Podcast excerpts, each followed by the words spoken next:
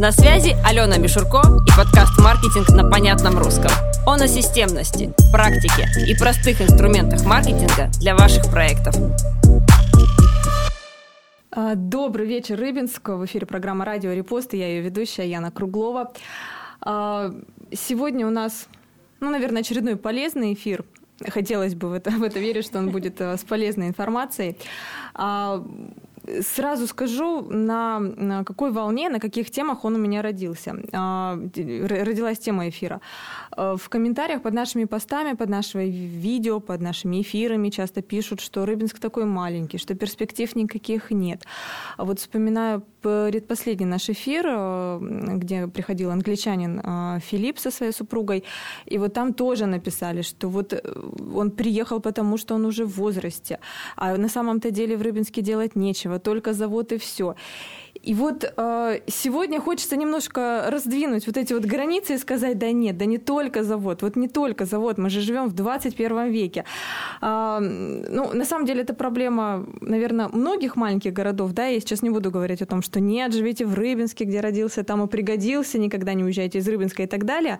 Вот, э, но поговорим о перспективах, о перспективах удаленных профессий, о работе в интернете, в социальных сетях, о том, э, какие профессии сейчас процветают, можно ли на этом заработать, можно ли заработать на фрилансе, или это что-то из, не знаю, из инстаграмной картинки, да, которую, или там из картинки в социальных сетях, которую мы видим, а на самом деле это все совсем не так, и мы просто заплатим, например, за какое-то очередное обучение, и ничего у нас не получится.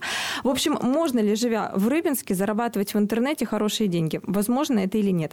А, ответ на этот вопрос нам сегодня даст маркетолог, человек, который знает о продвижении в социальных сетях и о том, как сделать на этом бизнес. Основатель бизнес-школы «Ступени» э, Алена Мишурко. Радио «Репост».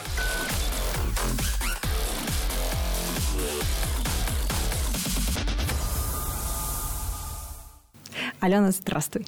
Здравствуй, Яна. Э, очень рада всех приветствовать. Э, жаль, что я не вижу, да, как человек, который работает в социальных сетях, я обычно э, вижу своих слушателей, вижу своих зрителей, вижу своих подписчиков, но очень надеюсь, что наш с вами разговор сегодня будет продуктивный, интересный, и я действительно могу рассказать, а как бы, а можно ли работать в маленьком городе, сколько можно зарабатывать. То есть у нас такой сегодня вариант без галстуков и, когда, и без мифов социальных сетей, да, такая правда, правда и еще и раз правда. правда. Да, да, да. Ален, ты так хорошо говоришь, я, я сейчас, я сегодня буду отдыхать. А, Ален, вот я тебя немножко представила. Расскажи, пожалуйста, немножко а, о себе. Ну, я на тебя давно подписана в социальных сетях, я тебя практически, ну, насколько это возможно в рамках социальных сетей знаю.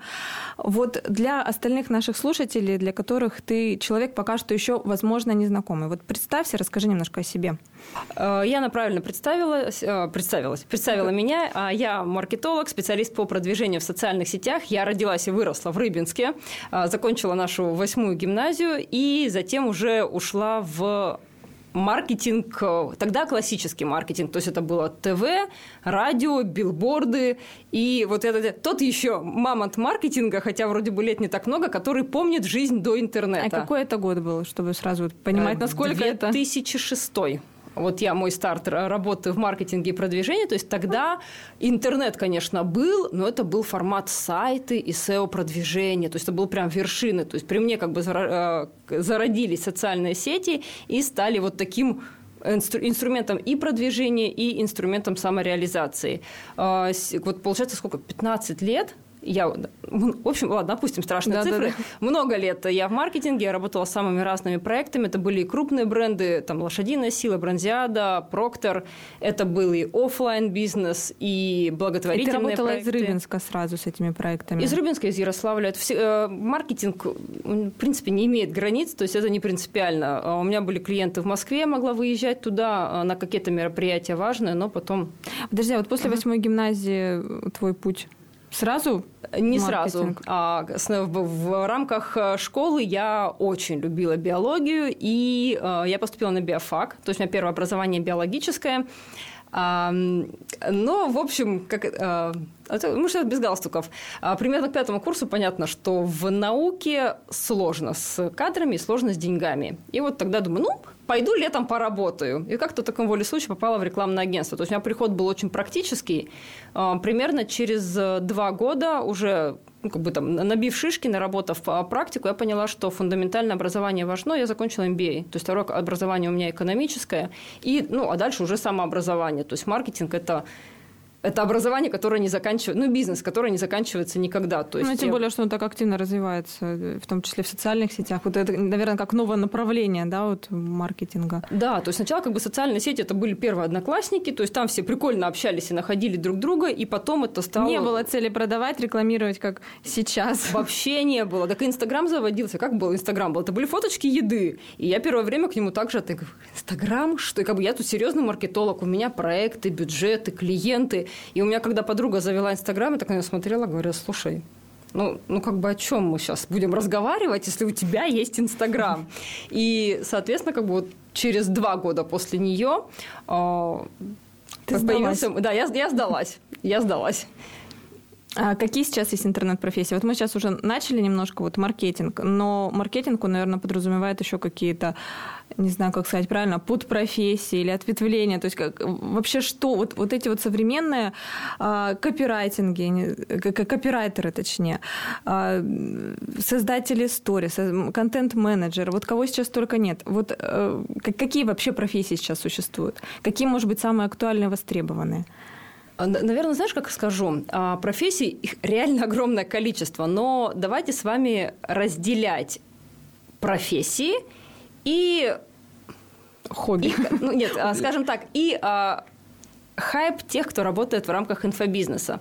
А, очень модно сейчас придумывать новые профессии, потому что ты такой, вау, ребята, раньше все учили... Визуализатор бренда, да, ты иногда раньше слышишь, думаешь, что? Что, кто это, да, то есть почему? И ты такой, вау, я это еще не умею. И ты со своим красным дипломом филолога думаешь, блин, не на ту специальность я пошел, не на ту.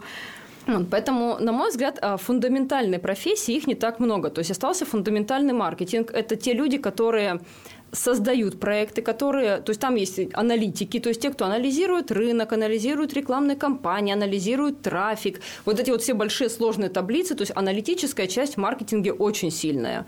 Есть креативная часть маркетинга, это те, кто создают э, какие-то креативные концепции, а, опять же, все же визуализируют бренды, ну, то есть, как бы это а, есть более фундаментально. То есть, это те люди, которые могут создать проект и сказать, в общем, так, у тебя проект вот про это, вот твоя целевая аудитория, вот твои каналы продвижения, ты идешь туда, туда и туда. А есть прикладные профессии. Алена, извини, я тебя немножко перебью. У нас сейчас будет небольшой а. перерыв. А. Не переключайтесь, после перерыва продолжим. Радио Репост. Об интересных людях и событиях города без политики. Об интересных и полезных э, людях без политики. Программа «Радио Репост». Я ведущая Яна Круглова. И с Аленой Мишурко мы продолжаем э, разговаривать о современных интернет-профессиях. Закончили мы но, на э, основных фундаментальных профессиях, которые можно назвать профессиями, да, это маркетолог, что аналитик, еще? ну, креатор, да, это, то есть, как бы арт-директора, это вот, вот это направление. И есть прикладные профессии. То есть, в прикладных их тоже не так много. То есть, Их, это именно профессия. Ну, в целом, да, это все-таки профессия. То есть прикладная профессия, есть профессия копирайтер. Это крупная профессия, да, то есть как бы ей учат, в том числе там и на филологических факультетах. А вот уж от нее есть 5 миллионов вариаций, которые сейчас придуманы. А, есть копирайтер постов в Инстаграме, есть копирайтер, который делает надписи на сторис. Это один и тот же, вот один и тот же отменяемый человек, который умеет работать с текстами. Просто есть разный формат. То есть есть ну, в сторис маленький объем, в посте побольше.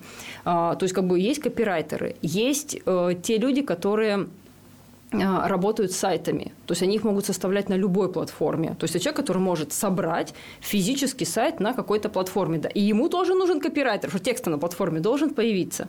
А для а. того, чтобы вот создавать сайт, мне кажется, это настолько э, с технической точки зрения сложно, но если верить э, всяким рекламным постам в том же ВКонтакте, этому может научиться вообще любой человек. Вообще вот, э, э я помню, раньше были такие объявления, да, угу. о работе с 18 до 60 лет, но это, как правило, были всякие сетевые такие вот штуки. Э, работа вот от 18 до 60 заработком, я не знаю, 150 тысяч в месяц, и вот обучиться может каждый без опыта, без всего. Вот создатель сайтов. Сейчас, э, судя по рекламным объявлениям, угу. это вот что-то подобное. Но вот по личному моему опыту и практике, я помню, как на первых курсах университета нам давали вот этот Паскаль, вот эти языки программирования, там что-то, какие-то элементарные сайты составить. И я думала, господи, нет, я, я филолог, я филолог, я, я, я не могу этого сделать. Нет, сейчас э, технологии очень, на самом деле, продвинулись и очень близко пришли к людям. Но я могу сказать, что я делала себе сайт.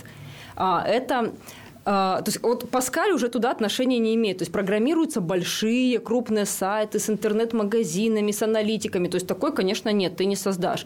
А вот сервисы типа Тильды, который, например, очень сейчас популярен, это конструктор. То есть ты просто говоришь, мне нужен этот блок, этот блок, этот блок, и он тебе сам их выстраивает. Но здесь, опять же, а, есть две большие разницы. Так, вот ты говоришь, допустим, можно зарабатывать 150 тысяч. Можно, но вот чисто техническая работа, которая вот создать такой, такой, такой, собрать блоки, то есть тебе фактически дают готовые тексты, тебе дают картинки, и ты вот в конструкторе их собираешь. Это реально легко, я сама себе собирала, а, вот ну, как бы на стартовых этапах. А, это дешевая работа. То есть, ну, такой сайт стоит, ну, 10 тысяч, ну, максимум 15. Я бы больше не заплатила за техническую работу. А вот то, что мы говорим... А сколько он собирается по времени? Ну, я собирала себе примерно за день. Ну, то есть, как бы человек, который поднавтыкался, ну, может быть, часа четыре собрать. А, ну, говорю, как бы она такая дешевая. А вот а, те люди, 10 которые... тысяч в день – это дешево? Но ты же не найдешь клиентов на каждый день. А то вдруг? есть, э, ну, нет, теорети, э, теоретически да, но фактически нет. То есть, таких клиентов не так много, потому что клиенты хотят чтобы им создали работающий сайт. А вот это более дорогая работа. То здесь нужно понимать уже построение продающего сайта. Это все-таки воронка продаж. То есть как человек цепляется на первой странице, что ему там сказать, как раз, э, вот эти кнопки поставить, сколько этих кнопок должно быть. То есть фактически мы по сайту человека проводим, и в финале он должен купить. И вот эта работа, в которой есть аналитика, есть понимание продаж, есть тексты, пускай их копирайтер напишет, но должен быть человек, который поставит техническое задание копирайтеру и скажет, какие должны быть акценты. Должны быть ну, вот такие вкусные слова, что человек прям вот, вот все. Вот э, такой сайт стоит уже 50-70 тысяч. Э, соответственно, на нем, да, то есть как бы вот на них можно зарабатывать. На том же конструкторе Тильда или на том же, какие-то он, более сложные? На том же конструкторе просто отличается подход. То есть первый сайт будет информировать, скорее всего, такой простенький, собранный, и если туда вести рекламный трафик, то стоимость клиента с этого сайта будет выше. Более дорогой сайт, продуманный, хорошо созданный, а, стоимость клиента с него будет ниже. То есть он в реальности экономит деньги, но вот здесь как бы одного курса не хватит, чтобы такой. То есть это нужно вот прям по, по, это, коленки поднабить, поразбираться, поучиться для того, чтобы его сделать. Вот э, и тогда еще все-таки раз спрошу. Угу. Вот человек прочитал вот это вот объявление о том, угу. что вот вы по окончанию курса будете зарабатывать там 100 тысяч, а причем курсы они же не длительные, то есть это не 6 лет учиться где-то угу. там, опять же, на филфаке. То есть это буквально, ну, в лучшем случае, если это там хотя бы 3 месяца, но обычно же это, не знаю, 6 дней, неделя, там, не знаю, 2, угу. 21 день. И тебе обещают, что через такой короткий срок ты начнешь зарабатывать. И там, не знаю, в конце тебе обещают клиентов и так далее. И то есть и люди покупают этот курс, они, ожида... они этого и ожидают, в принципе. Им это пообещали, они этого ожидают. Вот реально это все-таки или нет? Или мы говорим о том, что э, человек выходит с какими-то базовыми знаниями, и эта работа не будет оцениваться дорого? А, давай так сразу скажу. Угу. Деньги есть. И 100-150 тысяч для хорошей работы в социальных сетях, это, ну, как бы это стандартно. Это более чем реально. То есть, ну, например, а, есть э, сейчас э, сценаристы сторис, которые э, выстраивают сторис на этап продаж. Вот стандартная работа сценариста стоит 30 тысяч плюс процент от продаж. То есть 30 тысяч он получает вот просто по умолчанию, может 50. Ну, самые дорогие 50, но 30 – это прям минималка, которую сейчас берут. И плюс процент от продаж. Ну, давайте представим, пускай это будет там 3% от продаж. Я, я проценты считать не умею, ну, там, допустим, от э, миллиона в среднем запуске. Это получается вполне себе неплохая э, сумма. Период работы 2-3 недели. Вот я, да, хотела спросить. За, за, за это 2-3 недели ну, как бы, ну, можно месяц, если прям э, длительный прогрев. Но сказать, что вот э, как туда прийти, То есть это не один курс в любом случае.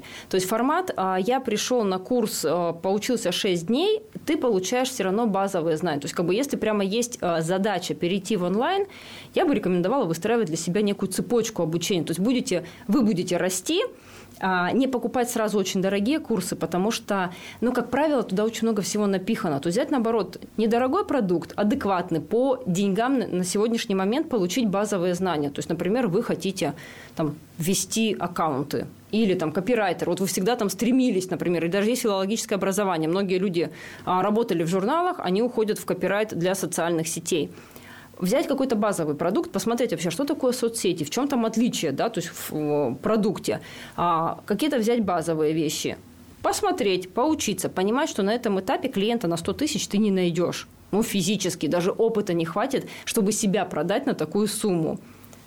Потом подрастаем. То есть взяли клиента не на 100 тысяч, а на 10 тысяч ну, как бы вот буквально с ним там поработали хотя бы месяц, поучились, поняли, ваше, не ваше, потому что это же все очень романтизируется. Ты же ты же будешь ничего не делать, да, два да, часа да, да, на пляже, э, под пальмами там мальдивскими и уйти, только вот деньги вот так вот со счета снимать. То есть, конечно, так Но многие будет. так и представляют, а многие люди, которые продают курсы, они именно такую картинку и выставляют в свои рекламные посты, и, и вот, и как быть?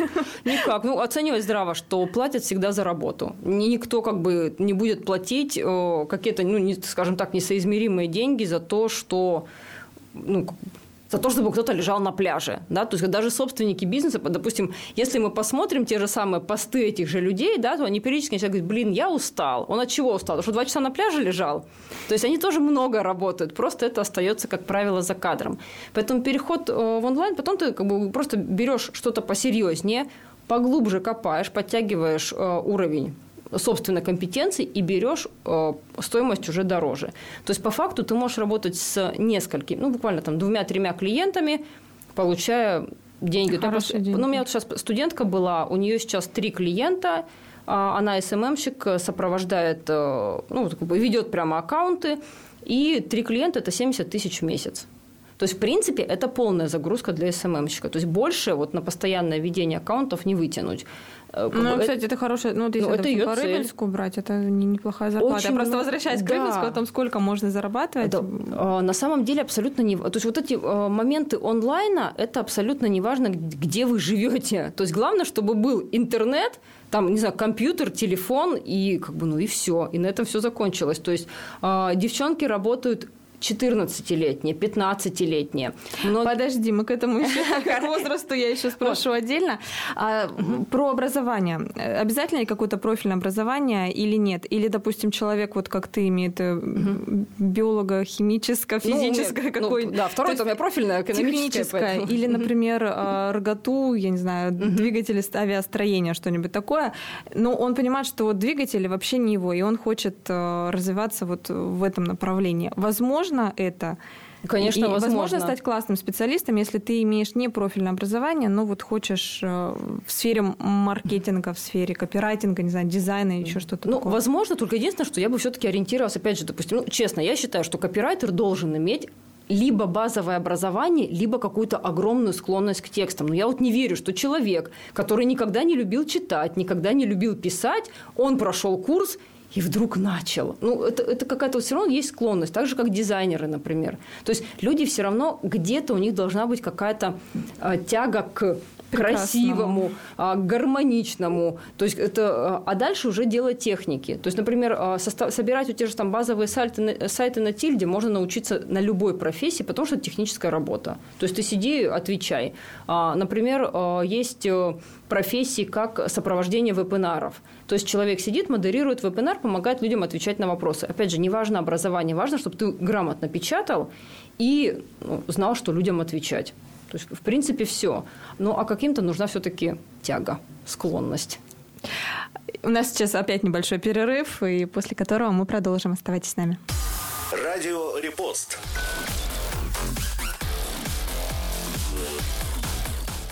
Сегодня мы говорим об интернет-профессиях, ну, в частности, о профессиях, связанных с маркетингом, с продвижением в социальных сетях, потому что, наверное, вот это сейчас э, больше всего на, на пике. Но вообще в интернете можно же еще какими-то способами зарабатывать ну, помимо... То, то есть есть и поисковые системы, есть и там SEO-оптимизация, никуда не делась. А просто мне кажется, что они чуть сложнее технически, а в социальных сетях все немножко попроще. И поэтому здесь вот именно такая волна. Плюс э, все-таки для там того, чтобы сделать большой сайт, какую-то большую систему, там это, это, это прям это просто деньги банально. То есть сайт стоит там от, вот прям хорош там от 200 до миллиона. Это уже вариант крупного бизнеса. И, соответственно, туда э, ну, персонал набирается ну, с опытом и корочками. Но это не один человек, вот крупные сайты делают, то есть это... Это команда всегда. Да, да, да. Вот. А в социальных сетях очень много некрупных проектов, и им тоже нужна помощь. То есть есть классные люди, там классный психолог, он шикарный психолог, он отличный психолог, но он вообще не умеет ничего себе... Он умеет э, работать с клиентами, он не умеет себя продвигать. И ему нужны там СММщики, помощники, то есть те, кто приведет к нему клиентов через социальные сети.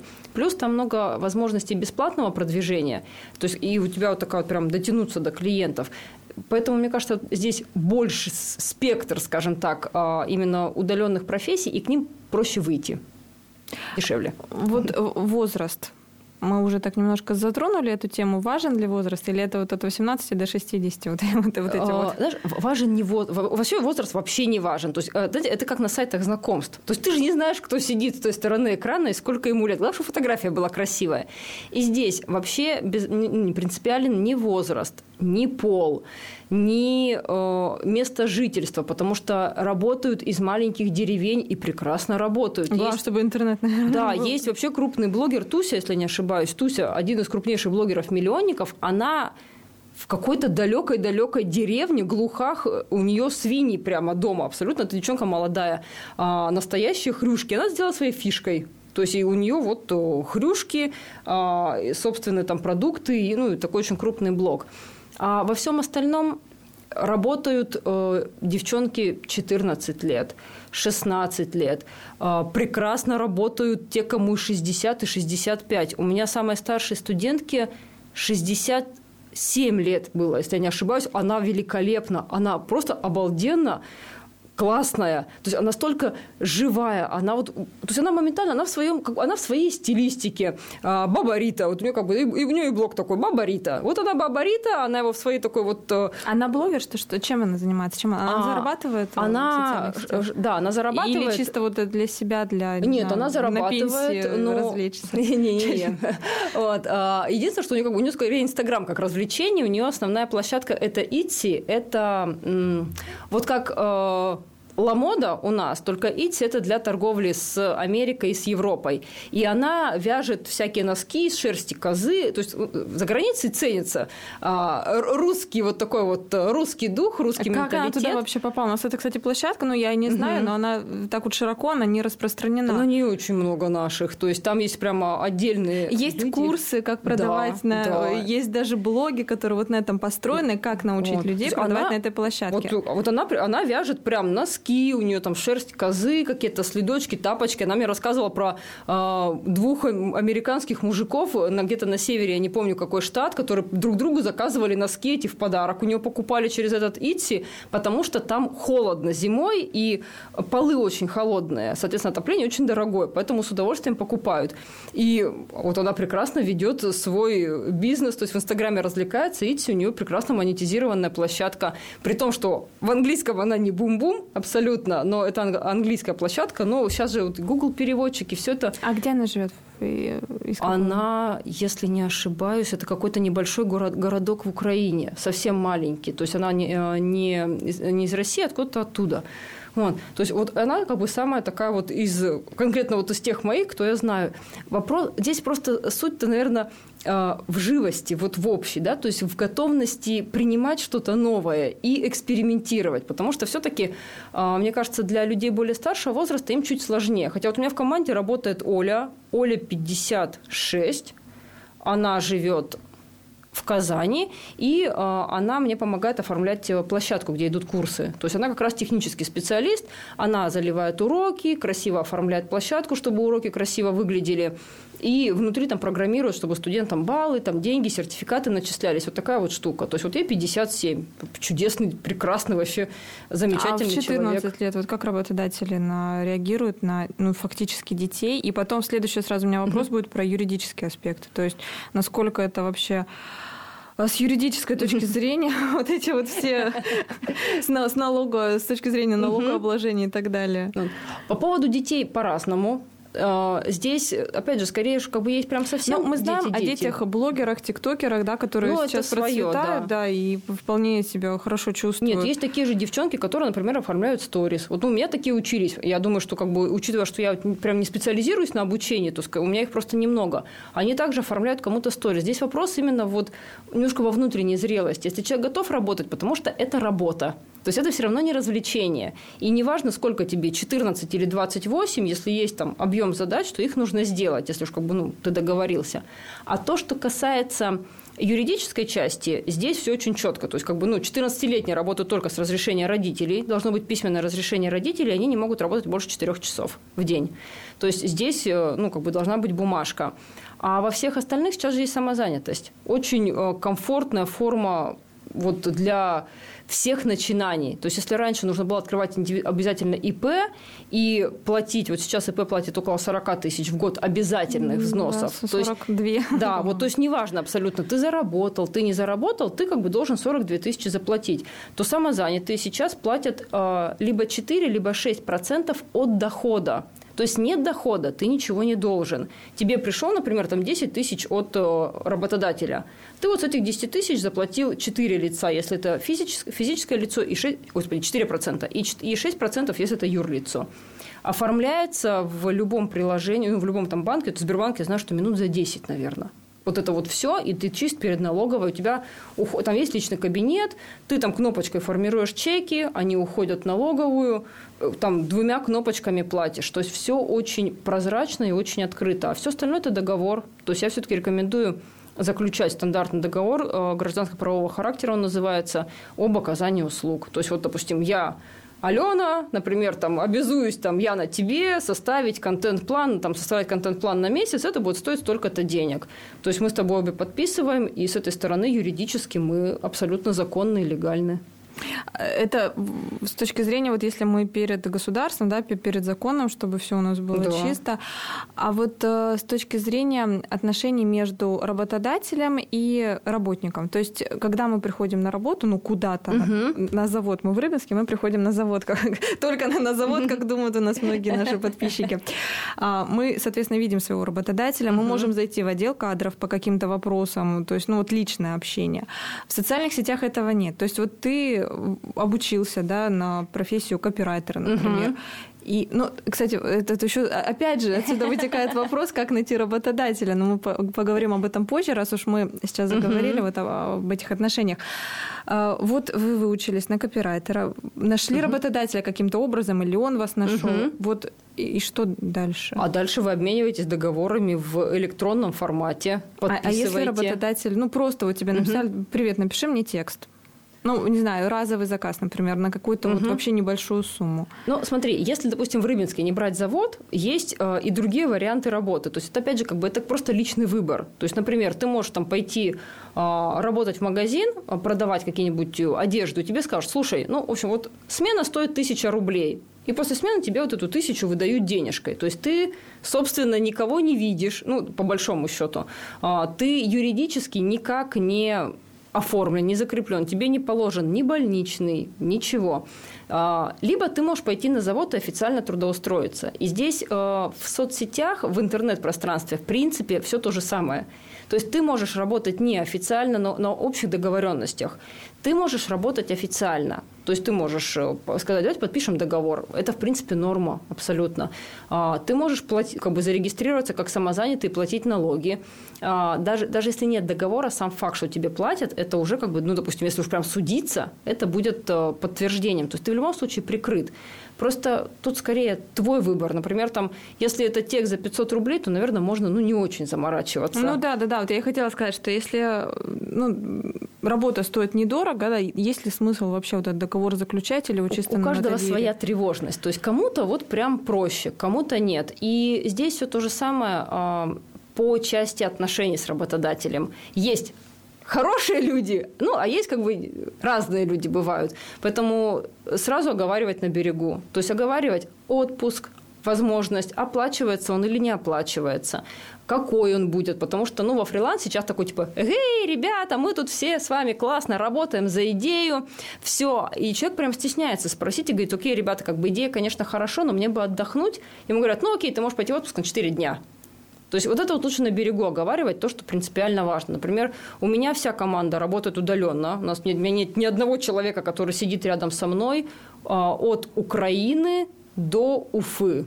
Все работают по э, договорам. У меня почти, э, то есть э, девчонки почти все самозаняты и работают не только со мной. То есть, как бы я, я сейчас буду по часам.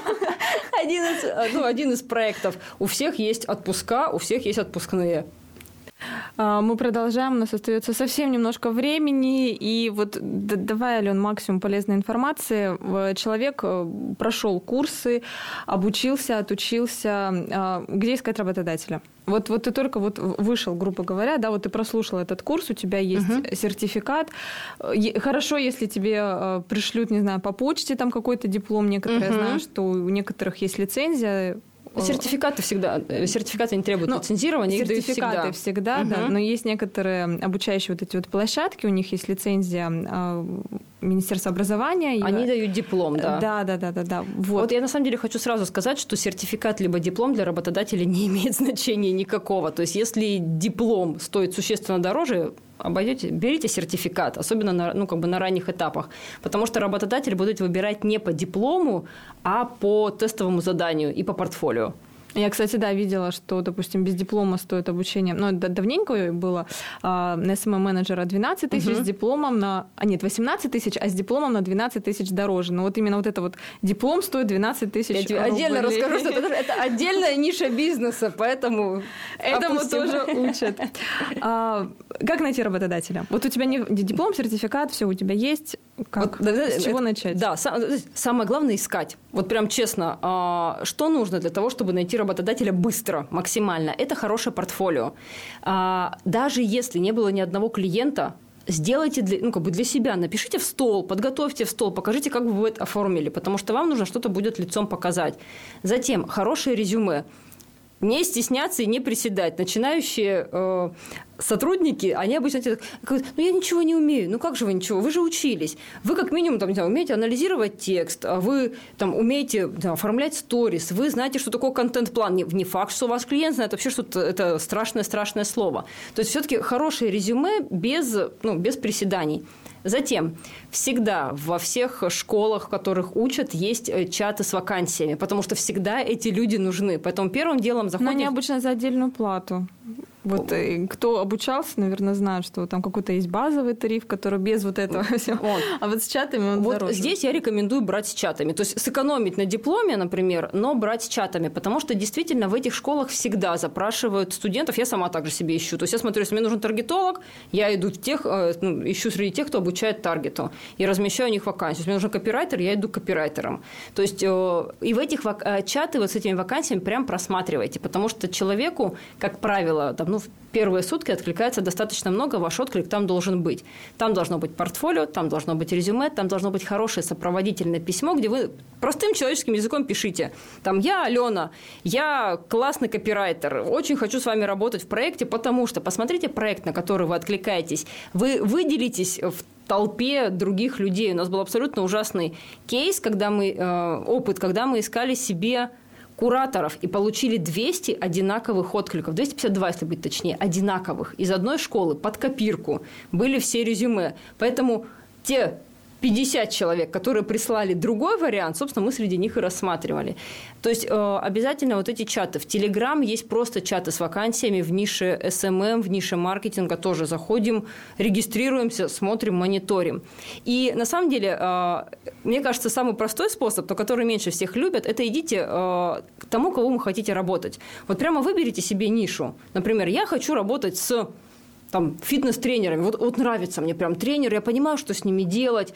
А, идите и спокойно напишите в директ, в этом нет ничего страшного. Напишите «Здравствуйте, там, Алевтина, а, я хороший копирайтер, вот я прям, мне нравится ваш проект, я вот могу вам вот в этом помочь, могу вам вот в этом помочь. У вас есть какие-нибудь сейчас вакансии?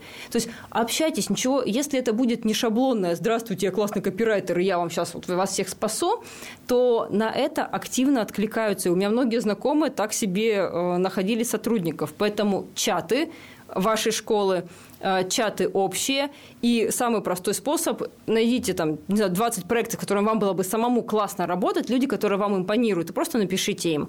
Эти 20 не откликнулись, напишите 20 следующим, но так у вас э, как минимум будет точно классный работодатель, потому что изначально он вам уже понравился. А биржи, сайты с, э, ну, традиционные сайты с поиском работы, можно там а, что-то найти для себя? На HeadHunter бывают вакансии, но насколько вот я знаю, вот эта блогерская часть, они очень редко размещают на HeadHunter, то есть там, как правило, более традиционный бизнес размещает.